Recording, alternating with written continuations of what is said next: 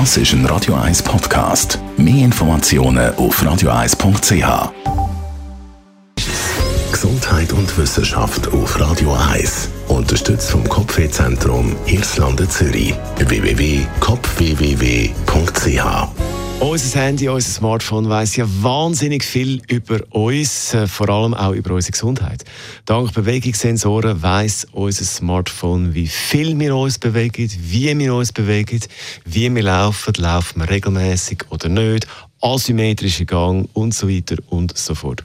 US-Forschende haben in einer grossen Studie Daten ausgewertet in diesem Bereich und sie sagen, die Daten von unserem Smartphone oder unserer Smartwatch sind ein richtiger Gesundheitsdaten-Goldschatz sozusagen, weil so viel kann man aus diesen Daten herauslesen. Sie sagen sogar, man kann aus diesen Daten herauslesen, wie lange wir leben. Und richtig eingesetzt werden die Daten im Bereich der Gesundheitsprävention Gold wert.